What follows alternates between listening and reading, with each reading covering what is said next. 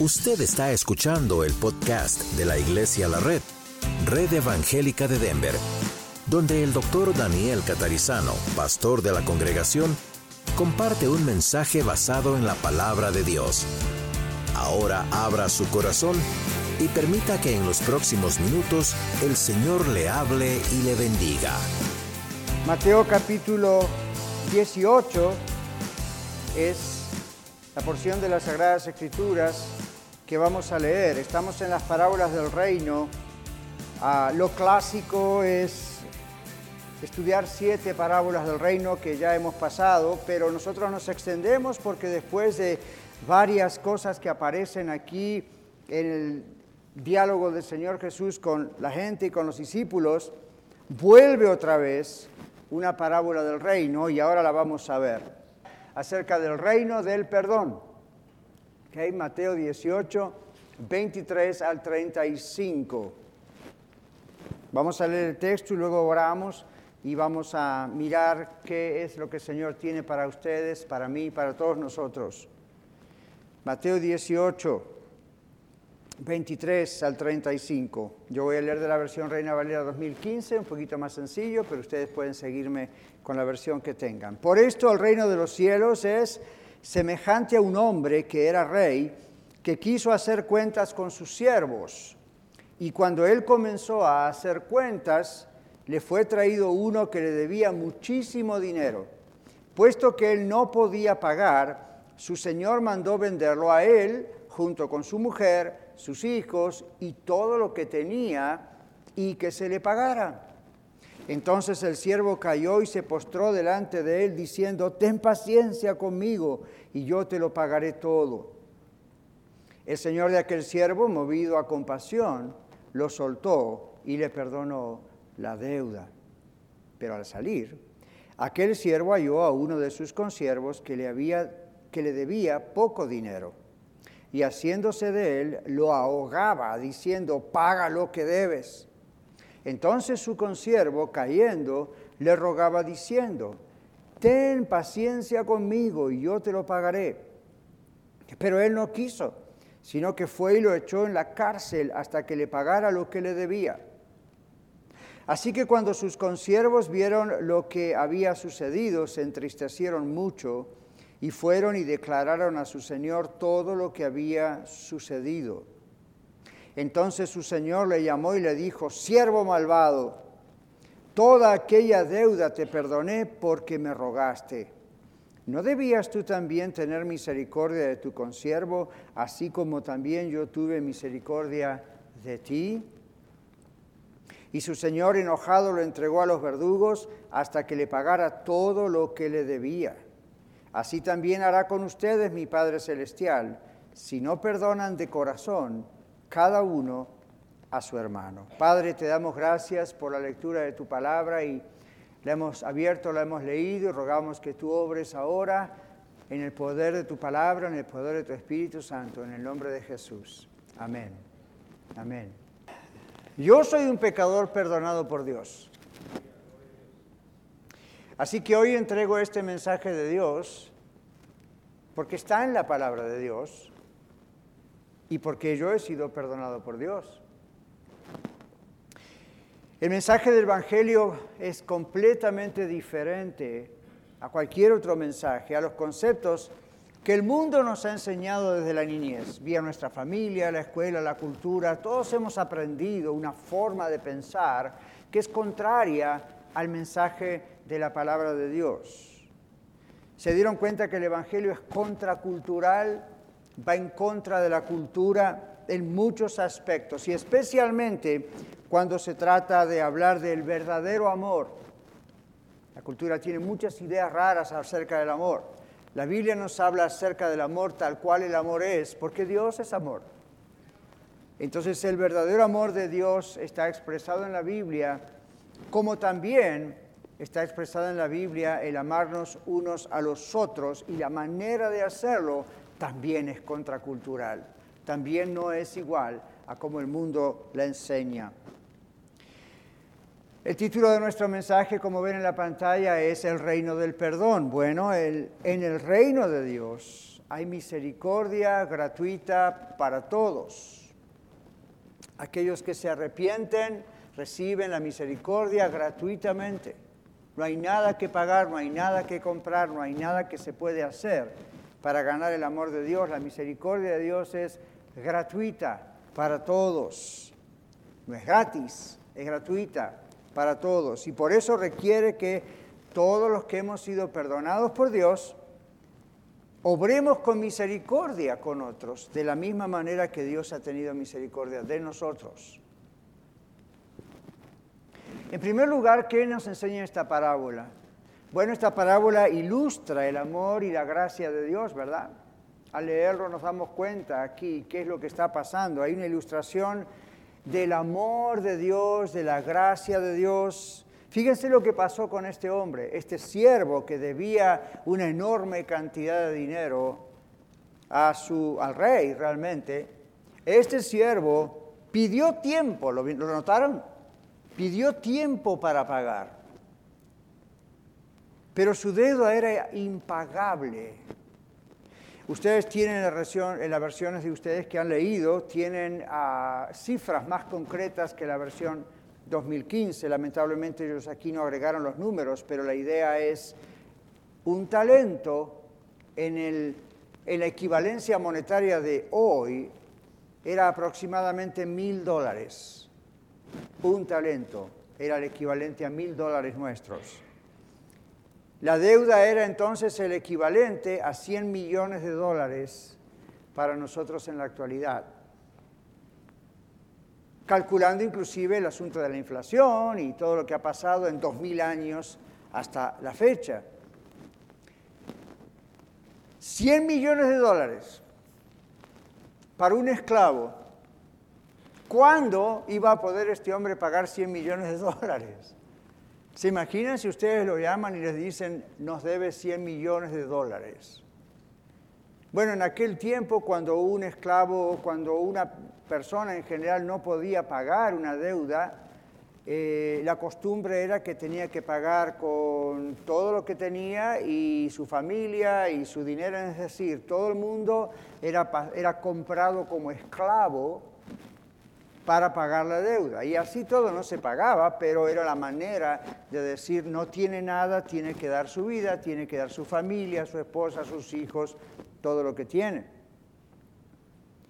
Este siervo, al decir dame tiempo, estaba admitiendo su incapacidad de pagar la deuda.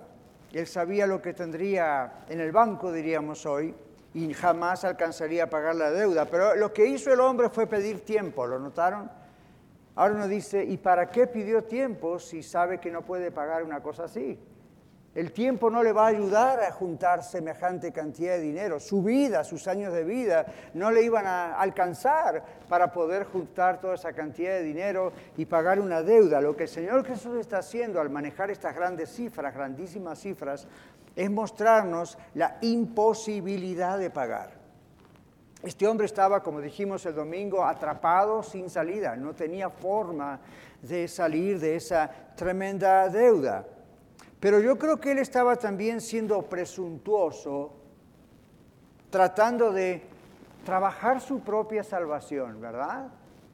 Sé que no puedo pagar 100 mil millones de dólares, pero dame tiempo. ¿Para qué quiere tiempo? No hay forma de que lo pueda pagar. ¿Cuál era la idea? La misma idea que muchos tienen hoy en día. Dios, yo sé que yo no soy bueno y te debo todo, pero dame tiempo, voy a tratar de hacer mejorar mi vida. Está perdiendo su tiempo, no hay forma de mejorar esa vida para conformar los estándares perfectos de Dios. Por eso Dios dice, la única forma de salir del problema es ser perdonado. Entonces el rey, movido a misericordia, observando la situación, lo perdonó Ahora, esta parábola está en el contexto de dos o tres capítulos que nos hablan acerca del perdón. Entre ellos, cuando Pedro le dice al Señor Jesús, Señor, ¿cuántas veces debo eh, perdonar a mi hermano? Hasta siete. ¿Cuántos recuerdan eso, verdad? Muy famoso. Hasta gente que no conoce a Cristo y la Biblia recuerdan esta historia. Hasta siete. Ahora, ¿por qué Pedro dijo hasta siete? Estaba siendo generoso porque los maestros religiosos, los rabinos de la época, decían que uno podía perdonar hasta tres veces. Ya eso era demasiado. Entonces Pedro, un poquito más magnánimo, dijo, ¿hasta siete? Y el Señor le dice, no, Pedro, hasta siete no, hasta setenta veces siete. No saque la calculadora, no se tome trabajo, ¿ok? Son 490 veces 70 y 70, o sea, la idea es infinito.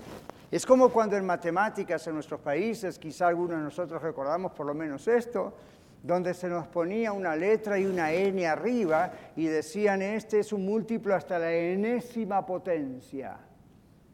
Yo salí mal en varios exámenes hasta que agarré la onda de lo que significaba eso. La idea era infinito, punto cero, cero, cero, cero y nunca acaba. Entonces lo que el Señor Jesús le está diciendo, Pedro, los rabinos judíos te han enseñado que el límite de perdonar a alguien es hasta tres veces. Tú estás siendo generoso diciendo siete veces y el Señor le está diciendo no, setenta veces siete. El asunto también es que esa cifra de 490, entre comillas, coincide con algo que había pasado en la historia de Israel, donde durante 490 años ellos no habían podido celebrar ni ah, guardar muchos de los ritos que en la ley estaban establecidos, y el Señor los había perdonado. Entonces aquí es muy interesante porque este siervo en este contexto que el Señor está hablando, acaba de ocurrir lo de los famosos 70 veces 7. Pero este siervo no quiso perdonar a su amigo. ¿Qué pasó con este siervo? Este siervo no apreció el perdón que él recibió del rey. No lo apreció. Lo disfrutó, pero no apreció el valor del perdón que Dios le había dado. En este caso, la figura del rey tiene que ver con la idea de eh, de Dios. Un autor hizo un cálculo matemático, ¿ok? Así que hoy estamos con las matemáticas. Un autor hizo un cálculo matemático basado en el contexto de 70 veces 7 y escuche esto, mire lo que dijo, no se lo pierda. Él dijo que estos 70 veces 7, el resultado es que cualquier ofensa que alguien nos haya hecho, a usted o a mí, comparativamente es solo un 600 mil milésimos de lo que nosotros le debemos a Dios. ¿Lo agarró o los números están ahí tratando de jugar con su cerebro? No necesitamos el número, lo que estamos diciendo es, nadie que nos haya hecho lo peor que a uno se le puede ocurrir se compara con el crimen que nosotros hemos hecho contra Dios al pecar. Esa es la enseñanza allí. Ahora, cualquier ofensa contra nosotros, por más grave que haya sido, es trivial en comparación con nuestro crimen contra Dios. Yo sé que en este momento, mientras yo estoy hablando, usted está pensando en algo feo, horrible que le han hecho alguna vez o muchas veces en su vida. Yo también. No piense que porque soy su pastor y estoy parado aquí con el honor de predicar la palabra de Dios, mi vida ha sido una vida dulce y con ángeles al lado mío cuidándome en todo momento. Sí me han cuidado, pero otras veces Dios ha permitido cosas. No piense que yo estoy aquí como alguien que la tiene hecha, en el sentido de que nunca jamás ha pasado nada en mi vida que ha sido grave o nunca ha sido ofendido gravemente. A lo mejor si jugamos usted y yo a ver a quién lo ofendieron más, a lo mejor yo gano I don't know. Tal vez, tal vez no. Lo que quiero decir es lo mismo que dije al comenzar este mensaje. Soy un pecador perdonado por Dios. Por lo tanto, entrego este mensaje no como alguien que no conoce el perdón, sino como alguien que ha experimentado el perdón de Dios y ha experimentado la verdad de esta palabra que predicamos hoy, de que cuando perdonamos a los hombres sus ofensas, Dios nos perdona nuestras ofensas. Durante la alabanza y adoración, el hermano Carlos leyó la famosa oración modelo. Y el Señor está hablando en la oración modelo acerca de eso. Si no perdonamos a los hombres sus ofensas, Dios no perdona nuestras ofensas. Y el Señor dice que nuestra ofensa es mucho más grande que la que cualquier persona, por más grave que haya sido, nos haya ofendido a nosotros. El Evangelio es contracultural, mis amados. El mundo dice que esto es una locura. ¿Saben ustedes por qué el mundo dice que el Evangelio es una locura? porque la Biblia dice que el Evangelio es locura para los que se pierden. Que no sea una locura para usted. Este siervo fue perdonado, pero no apreció el perdón. Lo disfrutó, pero no lo apreció. Y entonces, cuando se enfrentó con un amigo que no le debía casi nada, no aplicó la misma misericordia que Dios aplicó para con él. Si nos damos cuenta de nuestro propio fracaso, ¿cómo podemos ser implacables en no perdonar cuando vemos que nuestra propia deuda es impagable para con Dios? Ahora, en sus Biblias posiblemente usted vieron la palabra denario. El compañero del siervo de la parábola le, debería, debía el equivalente en, en cifras 20 dólares. Un denario era equivalente a 20 centavos de dólar en la comparación de lo que es la moneda hoy. Ahora, ¿cuánto dijimos antes? Millones. Y ahora 20 dólares. Sin embargo, no quiso perdonar a su compañero y lo echó en la cárcel hasta que le pague el último centavo. Ahora dígame usted, ¿cómo hace una persona en la cárcel para pagar una deuda? En otras palabras, no le dio chance de ninguna forma. Esto es terrible. El hombre también pidió tiempo, igual que el primer siervo pidió tiempo al rey. Dame tiempo, yo te lo pagaré. Bueno, este hombre también dijo, dame tiempo y yo pagaré. ¿Cuál es la diferencia que vemos entre el primero y el segundo? El primer siervo dijo, dame tiempo, fue presuntuoso porque no hay forma de pagar una deuda de millones de dólares como esa. El otro también pidió tiempo para pagar. La diferencia es que de alguna forma, aún estando allí, podría haber juntado el equivalente a 20 dólares. Aunque eso valía mucho más de lo que vale hoy. Pero ustedes ven los dos extremos. El Señor pone estas cifras para que los oyentes de ese momento, como usted y nosotros dos mil años después, observemos los polos opuestos de lo que se está perdonando. El compañero del siervo de la parábola le debía muy poco en realidad. ¿Por qué no perdonarle esa deuda? Porque el primero nunca apreció el perdón de Dios en su vida. No lo apreció, repito por tercera vez, lo disfrutó, pero no lo apreció, no se dio cuenta de lo terrible que él había hecho y de que no tenía solución, y sin embargo el rey lo perdonó. Hablamos acerca de la gracia de Dios, ¿verdad? Cantamos acerca de la gracia de Dios, creemos que somos salvos, por supuesto, por gracia, la Biblia, la palabra de Dios dice eso, pero no olvide nunca de dónde lo sacó el Señor. No olvide nunca, no olvido nunca la condición como ser humano. Es una condición terrible. La Biblia dice el alma que pecar esa morirá y la Biblia dice por cuanto todos pecaron están destituidos de la gloria de Dios. Esa es una condición terrible, muchísimo más terrible que deber 100 millones de dólares. Hablamos de la gracia de Dios, cantamos de la gracia de Dios, estamos inmensamente agradecidos por el amor, la gracia de Dios, pero no debemos olvidar nuestra terrible condición humana. Esta es la clave. Cuanto más conscientes somos de nuestra desgracia delante de Dios, más conscientes somos de la gracia de Dios para con nosotros. Cuanto más conscientes somos de nuestra desgracia, más conscientes y agradecidos estamos por la gracia de Dios. Las personas que aún no reciben a Cristo son las personas que no creen que son pecadores. Ahora usted dirá, no, yo reconozco que soy pecador. Eh, no, porque si usted reconociera el pecado y usted reconociera a dónde va debido al, pecado y usted creyese realmente en el infierno y la condenación, usted saldría corriendo a los pies de Cristo antes que sea tarde. ¿Sabe por qué sus familiares, amigos, vecinos y algunos quizás aquí presentes o viendo en el video, saben por qué aún no entregan su vida a Cristo? Porque no creen en el infierno. Absórbalo. No creer en el infierno. Si creyesen que realmente hay una condenación eterna y no hay salida, no esperarían un instante más. La razón de especular es porque no creen. Piensan que no es así o piensan que hay una vía de escape. De alguna forma lo puedo lograr sin Cristo. Mi querido amigo, amiga que usted está acá o viéndonos o oyéndonos las podcasts, si usted no ha entregado su vida a Cristo, usted no ha visto aún el peligro del infierno en su vida.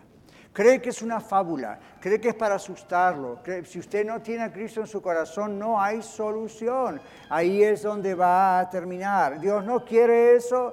La Biblia dice que Dios quiere que todo hombre y toda mujer se arrepienta y venga a los pies de Cristo. Dios no quiere que usted se pierda. Si usted se pierde es voluntad suya, no era la voluntad de Dios. Dios le está dando tantas oportunidades. En segundo lugar, la parábola que estamos leyendo ilustra el amor y la gracia de Dios, pero también ilustra lo que ocurre si no nos amamos unos a los otros. El perdón de Dios dice la Biblia que queda pendiente hasta que perdonemos. Observe cómo dice el Señor, si no os amáis, si no perdonáis, Dios no le perdona. O sea que hay una condición, ¿verdad? Ahora, ¿cuántos de ustedes han oído, Dios nos ama incondicionalmente? ¿Han oído eso, verdad? ¿Están seguros que es así? Por un lado, sí, Dios ama incondicionalmente en el sentido de que no pone condiciones para la salvación y al mismo tiempo hay una condición, arrepiéntase y perdone. Pero para nosotros como cristianos que ya hemos sido perdonados, si no perdonamos, hmm, aquí hay un problema. Recuerde que el contexto es el Señor hablando al apóstol Pedro y a una congregación, aunque no había una iglesia todavía formada como esta, pero está hablando a creyentes, este mensaje es para creyentes. Tiene sus ingredientes para aquel que no conoce a Cristo, como acabo de decir, pero esto fue dirigido en el contexto del perdón a cristianos. ¿Cuántas veces, dice Pedro, debo, perdonar a mi hermano que me ofende. ¿Observó? Pedro no dice cuántas veces debo perdonar a un vecino que no te conoce y por eso es tan malo. No, es cuántas veces debo perdonar a mi hermano que me ofende. Entonces acá el contexto de todo esto es el perdón entre gente que es de Cristo, gente cristiana. Aquí dice el perdón de Dios queda pendiente hasta que perdonemos a otros. La penalidad contra nosotros permanece hasta que perdonemos como fuimos perdonados. Dios es amor y por eso no puede perdonar a una persona hasta que la persona no perdona a otros. ¿Y sabe por qué? Porque no perdonar a otros le cierra la puerta a Dios en la cara. Es como decir, no te quiero a ti ni quiero tu amor. Realmente es eso.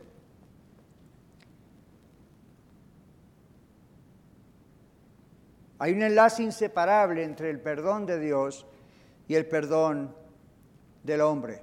Cuando no perdonamos, nos ponemos en lugar de Dios, como jueces, como si nosotros fuésemos perfectos, como si nosotros jamás hubiésemos fallado, jamás lleguemos a fallar. Esa es la razón por la cual el Señor dice, no juzguéis la palabra juzgar en el Nuevo Testamento aparece en dos sentidos. Uno es analizar, ahí sí hay que juzgar. La otra es no condenéis, no juzguéis. ¿Por qué? Porque ninguno de nosotros califica como para ser un juez de otros. Ahora, eso no significa apuntar lo que se hace mal, disciplinar lo que se hace mal, decir, hermano, de acuerdo a la Biblia esto está mal, hay que cambiar, eso está bien. Lo que Dios dice es, perdonémonos unos a los otros porque ninguno de nosotros es perfecto y alguna vez va a volver a fallar a otros y siempre falla a Dios. Entonces la única persona que tiene la autoridad moral sin pecado y entonces puede ser el juez perfecto es Dios.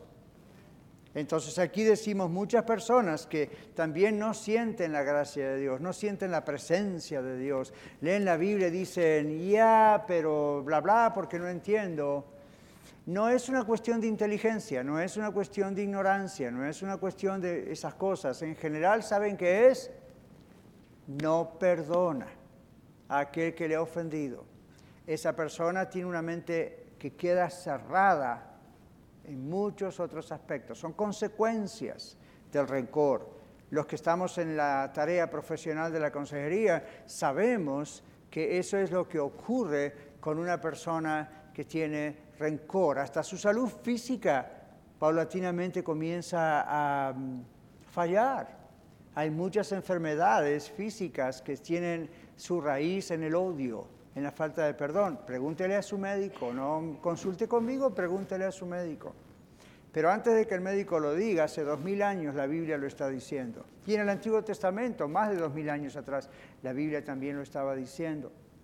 Entonces esta parábola ilustra el principio de la oración modelo que leíamos antes, ¿no es cierto? Mateo 6, 2, 14, 15 que hemos leído. Dios perdona al más vil pecador y el pecador no tiene mayor privilegio que el de otorgar a su prójimo el perdón porque él ha recibido el perdón. Si no lo haces porque aún no ha recibido el perdón de Dios y entonces no puede perdonar a otros, o porque todavía no ha experimentado, como decíamos antes, la gravedad de sus propios pecados. Y usted dice, pero pastor, yo ya soy salvo. Eso no significa que nunca va a volver a pecar, ¿verdad? Simplemente significa que tiene que tener cuidado con eso. Es una persona salvada, está salvado. Dios va a disciplinar si no se pide perdón y se cambia, pero ¿qué pasa si usted no perdona? Ahora, en una iglesia, ¿cuántas veces yo les digo? La iglesia es un hospital de almas. ¿Escucharon eso muchas veces, no? La iglesia es un hospital de almas.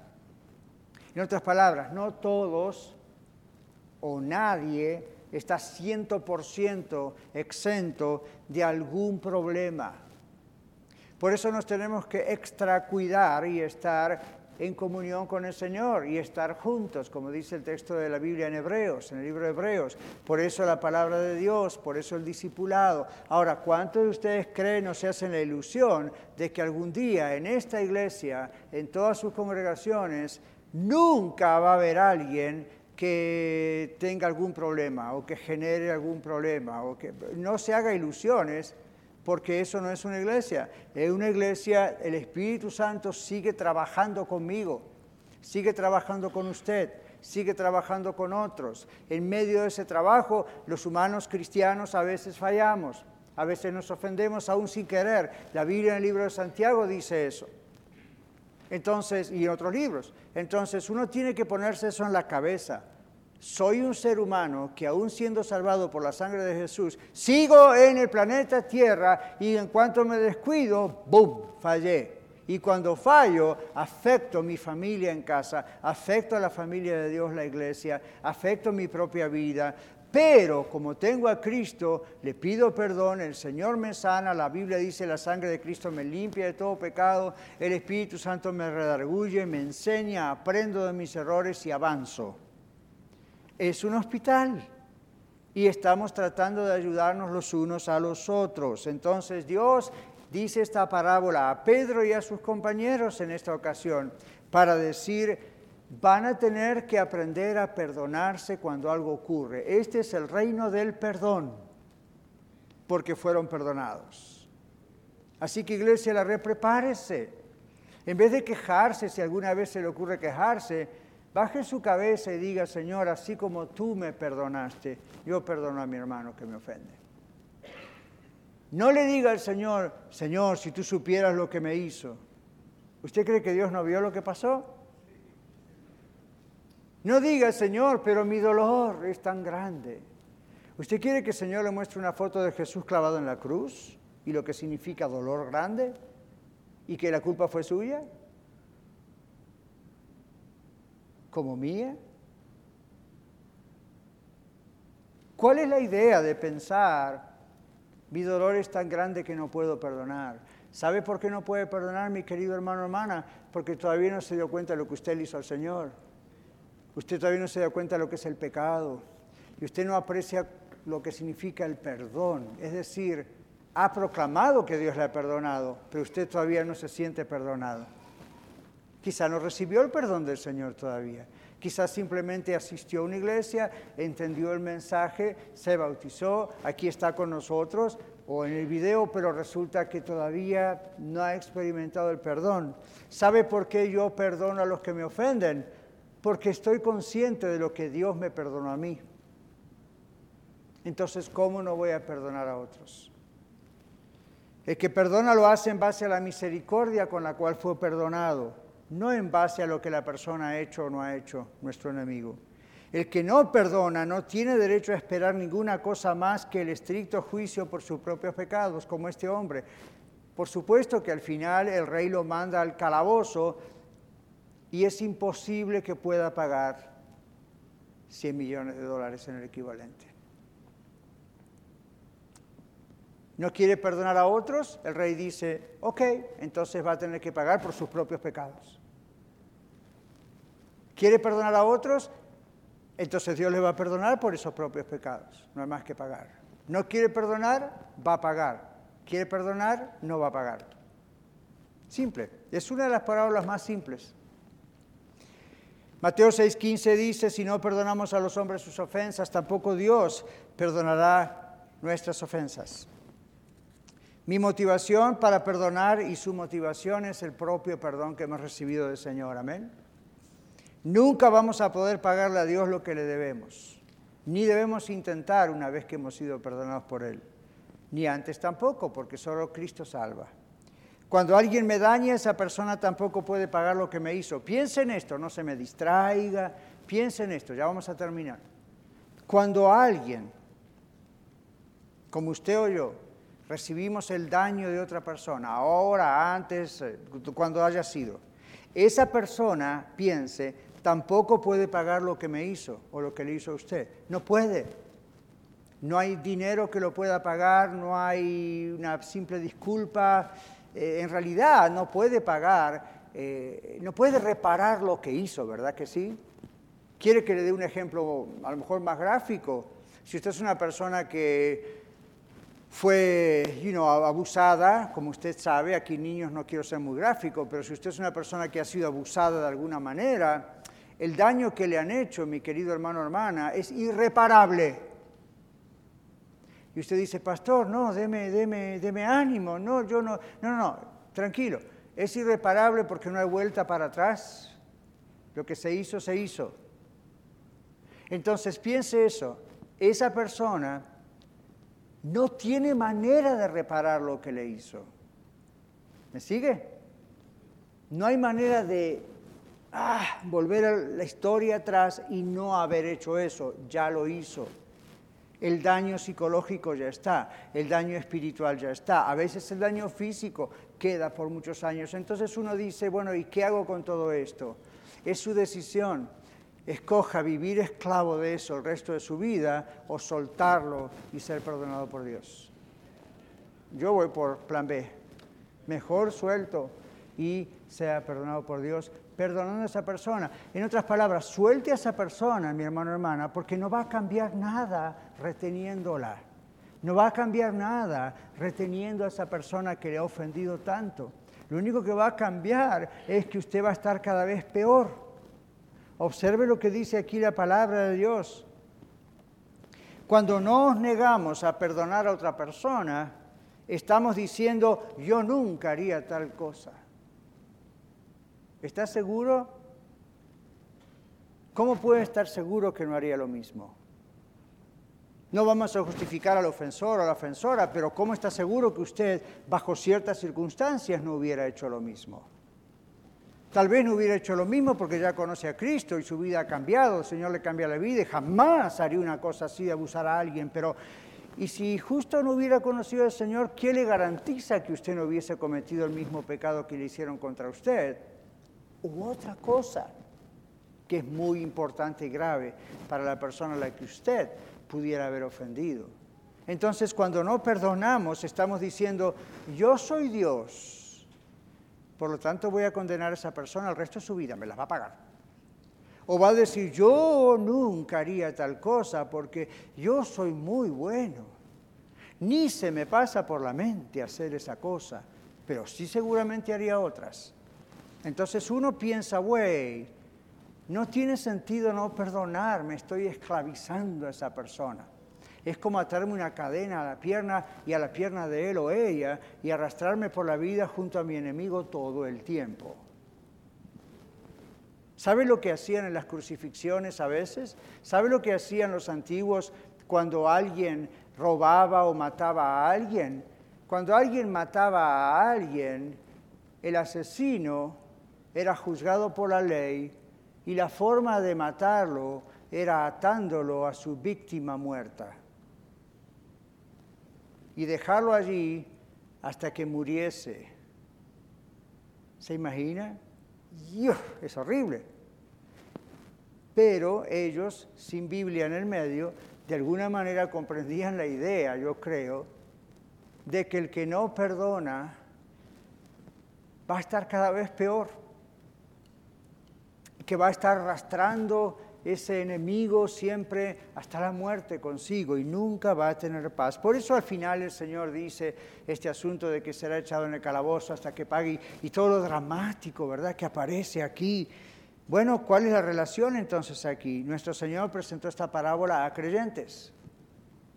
El perdón del rey por una deuda enorme ilustra el perdón de Dios a usted y a mí como creyentes por nuestro pecado.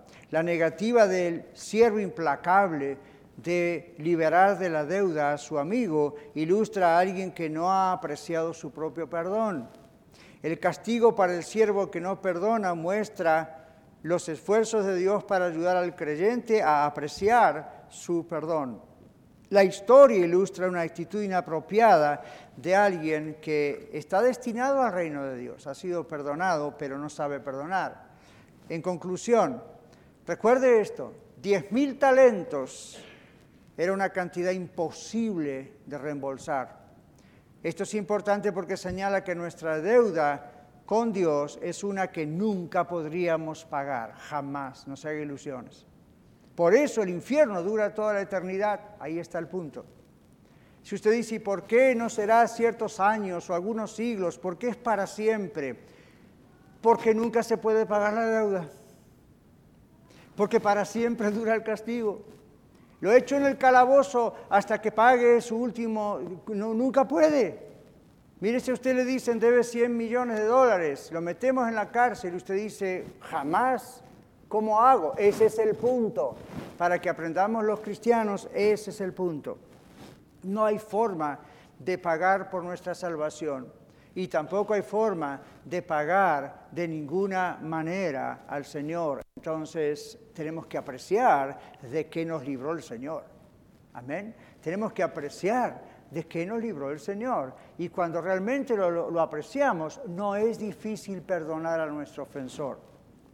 Porque en vez de comparar lo que hizo, comparamos lo que le hice yo a Dios.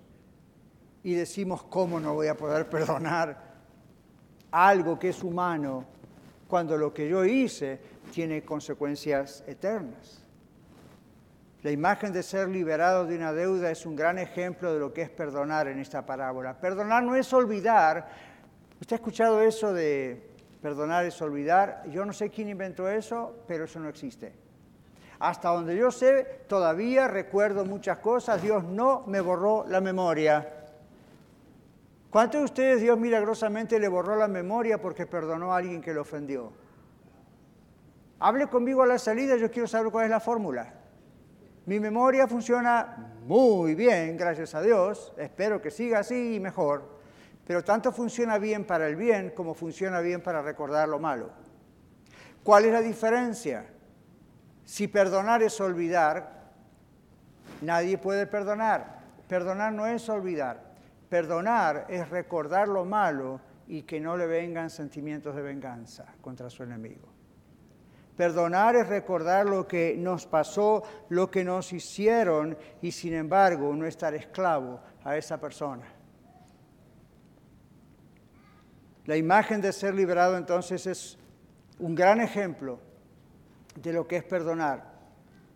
No es olvidar, uno recuerda lo que le hicieron, uno recuerda lo que le deben, uno recuerda lo que le robaron, tal vez su inocencia o dinero, quién sabe pero cuando no les hacemos pagar lo que nos hicieron, sabemos lo que nos cuesta, pero no guardamos rencor.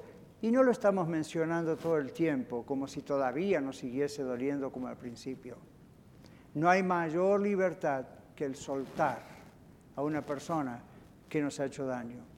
Bueno, en esta parábola el rey obviamente personifica a Dios, envía al siervo que no perdona a los torturadores. ¿Recuerdan? Los amigos dicen, no, esto está mal y van y le dicen al rey. ¿Por qué termina así? Ese es el versículo casi más importante de esa parábola. Envía al siervo que no perdona a los torturadores por su falta de voluntad para perdonar a los demás.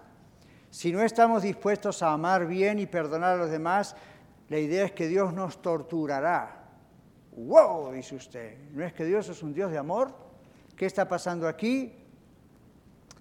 Dios va a permitir que si no perdonamos, vivamos fallando todo el tiempo, vivamos intentando siempre por nuestros propios esfuerzos sin lograr nada, vamos a enfrentar nuestra propia maldad hasta que reconozcamos nuestro pecado y apreciemos el perdón de Dios para nosotros. No levante la mano, pero yo preguntar, puedo preguntar, ¿cuántos de ustedes quieren ser felices? Todo el mundo levantaría la mano. ¿Cuántos de ustedes son felices? Amén. ¿Estás seguro? Seguro que muchos sí. Y si yo hiciera una tercera pregunta, ¿cuántos de ustedes todavía tienen a alguien a quien no han perdonado? ¿Cómo se siente? ¿Le ayuda? ¿Le ha ayudado no perdonar a alguien? ¿Es una solución o su vida cada vez es más miserable? Eso es una tortura. Y esta parábola termina con eso. Uno mismo prácticamente se está creando su propia tortura. ¿Cómo le va no perdonando a otros? ¿Le va muy bien? ¿Su vida va mejorando? ¿Se siente bien? Por supuesto que no. Entonces, ¿qué tal si hoy le dice al Señor, Señor, suelto esto? Yo voy a perdonar como fui perdonado. ¿Quería guerra espiritual? Ahí la tiene. La palabra de Dios dice, sométanse a Dios, resistan al diablo y el diablo huirá de vosotros. Eso es guerra espiritual. Olvídese los gritos y andar dialogando con los demonios. Esto es guerra espiritual. Usted se somete al Señor, perdonando a sus ofensores por fe en el nombre de Jesús el Espíritu Santo es un milagro que solamente Él puede hacer renovando su vida. Usted se siente liviano como una paloma y dice, alabado sea el Señor, ahora voy a disfrutar mi salvación. Vamos a orar. Señor, yo no sé, aquí entre nosotros hay tantos casos diferentes. Yo te pido que toques con este mensaje el corazón de aquellas personas que aún todavía están atados a alguien que les ha dañado. Eso es algo que el diablo prefiere y le encanta. Señor, pedimos perdón, pero no queremos pedir si acaso hemos ofendido a alguien. Nosotros sabemos exactamente si hemos ofendido y sabemos exactamente quién nos ha ofendido. O cuántas veces lo ha hecho, o cuántas personas han sido, Padre, pero tú nos has perdonado. Tú nos has cubierto con tu preciosa sangre cuando no merecíamos absolutamente tu perdón. Tú nos lo otorgaste por pura gracia. Lo aceptamos, Señor, y somos salvos. Y tú insistes en nuestro corazón, hijo, hija, si tú no perdonas, vas a vivir una vida tortuosa. No vas a poder disfrutar el gozo de la salvación. Señor, perdónanos si, si hay alguien aquí o en el video o en las congregaciones de la red que aún no te conoce o que cree que te conoce, pero ante este mensaje se da cuenta que no, porque tú se lo revelas. Padre, sálvale, ayúdale para que pueda rendirse a ti. Y a todos nosotros, Señor, sabemos que de pronto pueden haber personas, ahora o en el futuro, que nos ofendan. Danos la gracia, aún antes de que eso ocurra, desde ya perdonar como hemos sido perdonados. Te alabamos, Señor, porque tu amor es sin medida. Te damos gracias en el nombre de Jesús. Amén.